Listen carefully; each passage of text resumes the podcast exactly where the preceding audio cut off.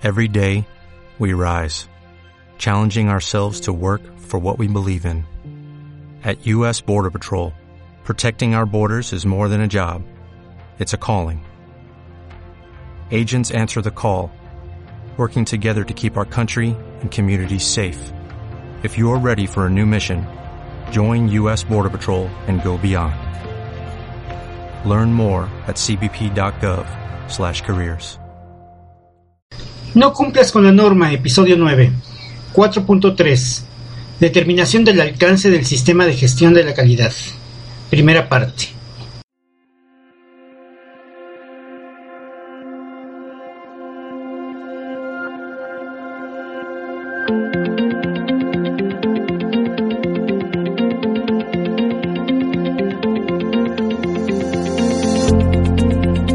Bienvenidos al podcast No cumplas con la norma. Para que tu sistema de gestión de la calidad funcione, te dé resultados y no se convierta en una carga para tu empresa, te doy un consejo. No cumplas con la norma ISO 9001. Esto quiere decir que debes comprenderla para aplicarla correctamente y no solo cumplir para certificarte. Muy buenos días, bienvenidos sean ustedes al podcast No cumplas con la norma. En el episodio de hoy vamos a revisar cómo determinar el alcance de tu sistema de gestión de la calidad y la aplicabilidad de sus preceptos a tu sistema particular. La norma ISO 9001-2015 es genérica, por decirlo de alguna manera, y puede implementarse en todo tipo de empresa u organización. Sin embargo, las características de estas pueden diferir de acuerdo al giro al que se dedican, ya que poseen diferentes tipos de áreas operativas. No malentiendas, en esencia son similares, pero algunos hacen unos pasos más. Vamos pues, de manera sucinta, ver qué de la norma te aplica. Está por demás comentarte que de este análisis tú decides qué aplica o no, siempre siguiendo las instrucciones. 4.3. Determinación del alcance del sistema de gestión de la calidad. ¿Qué dice la norma? La empresa tiene que definir los límites y la aplicabilidad del sistema de gestión de la calidad para establecer su alcance. Lo que hay que considerar para determinar el alcance, la empresa tiene que determinar los elementos internos y externos determinados en el contexto de la organización, los requisitos de las partes interesadas identificadas, los productos y los servicios que ofrece. La empresa aplicará todos los requisitos de acuerdo al alcance que determine de su sistema de gestión de la calidad y en el caso de que algún requisito no le aplique tiene que asegurarse que no se afecte su capacidad o responsabilidad para proporcionar la conformidad de los productos o servicios que ofrece. El alcance es información documentada, registro, que tiene que estar disponible e identificar en su contenido los productos o servicios cubiertos por tu sistema de gestión de la calidad y, en su caso, la justificación de la no aplicabilidad de cualquier requisito. Decodificación. Primero recuerda una situación. El objetivo mm, del podcast es que te aproveches de, los requerimientos de la norma ISO 9001-2015 para desarrollar tu sistema administrativo ya que estos regulan casi el 100% de las operaciones de la empresa. Ya habíamos visto. Si eres emprendedor y lo utilizas como una verdadera guía, en el momento que decidas que una certificación está en tus planes, va a ser natural colgarte la estrellita ya que no cumples con la norma, la utilizas y te beneficias de ella. Por otra parte, tu empresario, que sí te requiere certificar, por la razón que gustes y mandes, sigue el mismo consejo, no cumplas con la norma. Utilízala para mejorar tu empresa, para hacerla exitosa, para asegurar su permanencia en el mercado y su perdurabilidad a través de los años. Una certificación es un premio por hacer las cosas para tu provecho, no por cumplir. Bajo este contexto, este elemento de la norma ISO 9001-2015 indica que se deben definir los límites del sistema y esto puede responder, entre otras cosas, a que puedes contar con más de una sede. Eres grande y te conviene más manejarte por separado. Tienes varias líneas de producción diferentes. El producto final es diferente en cada una.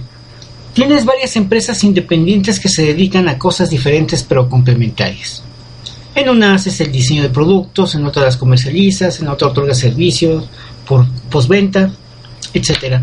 Puede suceder, sin embargo, que como el 80% de las empresas son micro, pequeñas y medianas, normalmente los límites que tenemos es nuestra empresa completa en sí.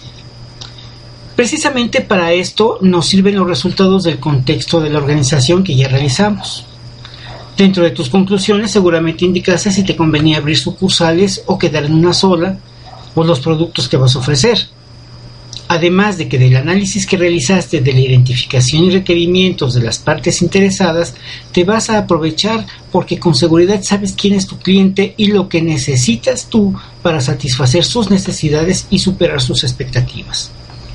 Ahora, la aplicabilidad de la norma en nuestra empresa estriba en realizar un análisis interno con los elementos que hemos estado trabajando en el contexto de la organización y las partes interesadas, correlacionando los productos y los servicios que estás ofreciendo para contrastarlo con los requerimientos de la norma, todo a un nivel estratégico. Alta dirección. Los límites que indica este apartado para determinar la no aplicabilidad de la norma son muy abiertos en su interpretación y se requiere de tu sentido común. Además, es importante conocer la norma un poco a profundidad y así poder determinar si aplican o no aplican sus requisitos. Sin embargo, antes de decidir la aplicabilidad, debemos tener en cuenta que no se debe afectar la capacidad o responsabilidad de la empresa para suministrar el producto o servicio ofrecido. Es decir, que aunque, aunque yo contrate a otro, ¿sí?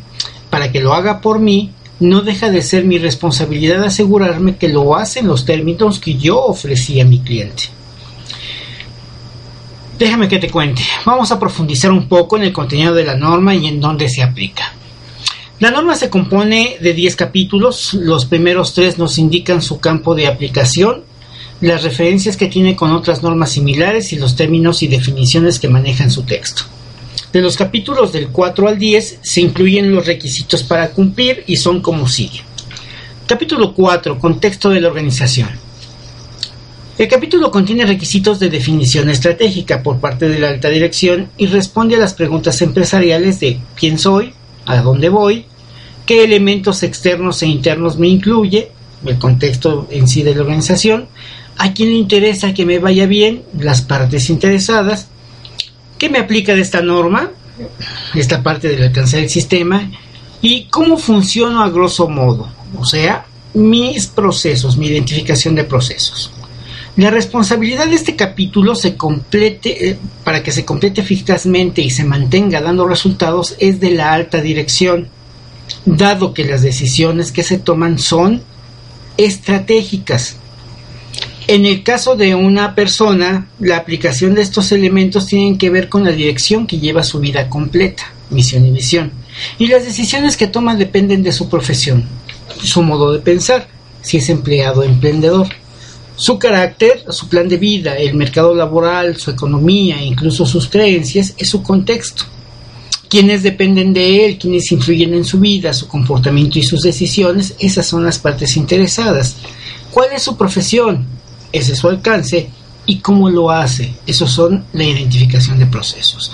Pregúntate, ¿cuál de estos elementos, de estos elementos puede no aplicar?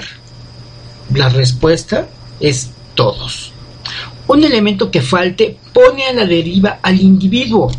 Ahora imagínate una empresa, con mayor razón. El resultado de este análisis es que todos los elementos del capítulo 4 aplican. Capítulo 5. Liderazgo.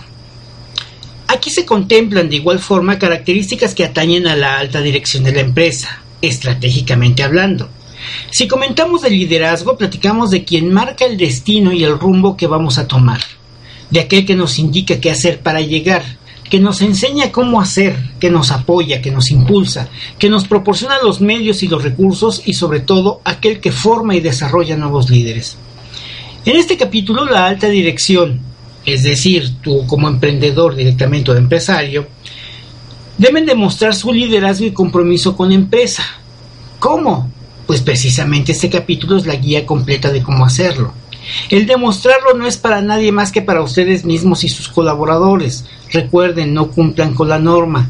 Así que veamos qué nos indica la guía y si es aplicable a la empresa. Abuelo de pájaro, vamos a ver cómo demostrar nuestro liderazgo. Lo vamos a demostrar tomando responsabilidad de la eficacia de nuestra empresa. ¿De quién, es la responsabilidad de los resultados? Del líder. Eh, lo vamos a hacer asegurándonos que los objetivos y políticas estratégicas que se desarrollen al interior de la empresa sean acordes a nuestra identidad empresarial, incluyendo la política de la calidad y los objetivos de la calidad. Recuerda, son compromisos de parte de la alta dirección. Cerciorándonos que las comunicaciones a todos nuestros colaboradores, ¿sí? Al aplicarlas los inspira y nos permite ir a todo vapor integrando todos los elementos aplicables de esta norma en nuestros procesos. Eso es bastante aconsejable. Promoviendo el enfoque basado en procesos, haciendo a todos partícipes del impacto de su colaboración en el resultado final. Otorgando los recursos necesarios y suficientes para el desarrollo de las actividades. Comunicando la importancia de la eficacia de la calidad. La importancia de tener los resultados adecuados asegurándose que se alcanzan los resultados esperados, incluyendo, motivando, implicando, empoderando para contribuir en la eficacia de la empresa, promoviendo la mejora continua, apoyando y desarrollando el liderazgo de las funciones que lo requieren. O sea, no eres tú el solo líder, tú tienes líder en cada una de tus, en cada uno de tus procesos, en cada una de tus áreas. Tienen que permearse y tienen que ir eh, como escalerita, ¿no? De, de arriba hacia abajo. Permeando la importancia de cumplir los requerimientos y expectativas de los clientes de la empresa y estableciendo y definiendo los roles y responsabilidades de todos y cada una de las funciones que se desarrollan dentro de tu empresa. ¿Será aplicable este punto? Claro que sí. Sin liderazgo la empresa iría a la deriva o de plano no iría. ¿Cuál es el resultado? Todos los elementos del capítulo 5 aplican. Capítulo 6, planificación. Nuevamente, cuestiones estratégicas en este capítulo. Cuando se analizó el contexto de la organización y los requerimientos de las partes interesadas, se identificaron riesgos y oportunidades. Es en este capítulo donde se les va a dar tratamiento con miras a abordarlos de la mejor manera posible, determinando acciones específicas hasta su término y evaluando si éstas fueron eficaces, es decir, si cumplieron su cometido. Por otra parte, también se solicita definir los objetivos de la calidad y su planificación. Los objetivos de la calidad son equiparables a algunos de los objetivos estratégicos. Si bien es cierto que deben estar orientados para evaluar el desempeño del sistema de gestión de la calidad, ¿Por qué no nos juntamos?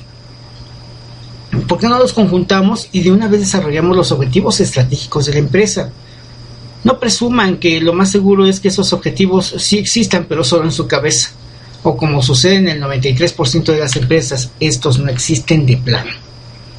Por último, nos indica que debemos, cuando suceda, planificar los cambios sustantivos del sistema de gestión de la calidad que afecten estratégicamente a la empresa.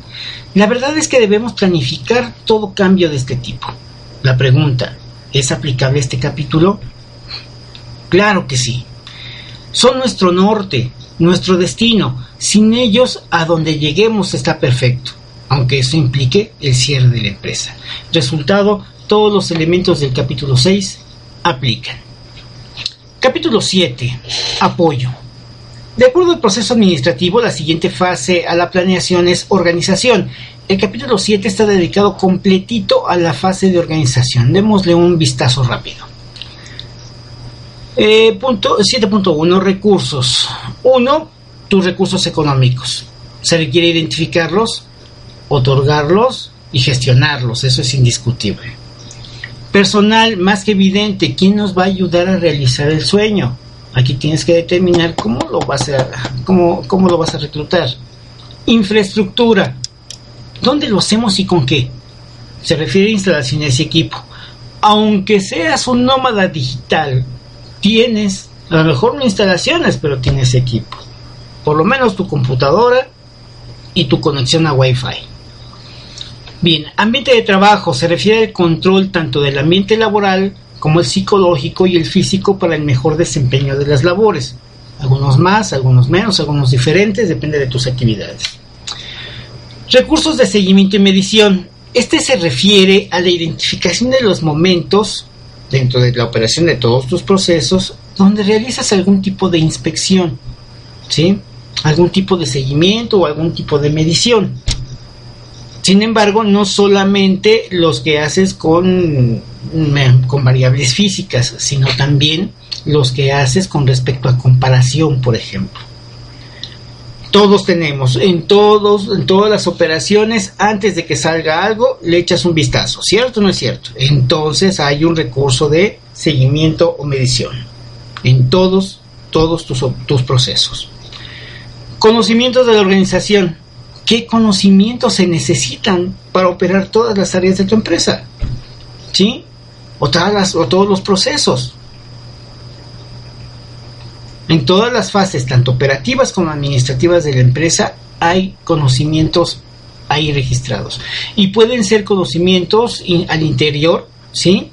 Eh, presentes, en los cuales estás, este, estás trabajando en este momento, o pueden ser conocimientos que nos puedan proporcionar, no sé, una visión a futuro, nuevos productos, nueva información, nueva tecnología, pero tienes que estar empapado con estos conocimientos de la organización. Competencia de tu personal. Tienes que asegurarte de que tus colaboradores sepan lo que tienen que hacer. ¿Sí? Que poseen las aptitudes necesarias para realizar su trabajo. Toma de conciencia.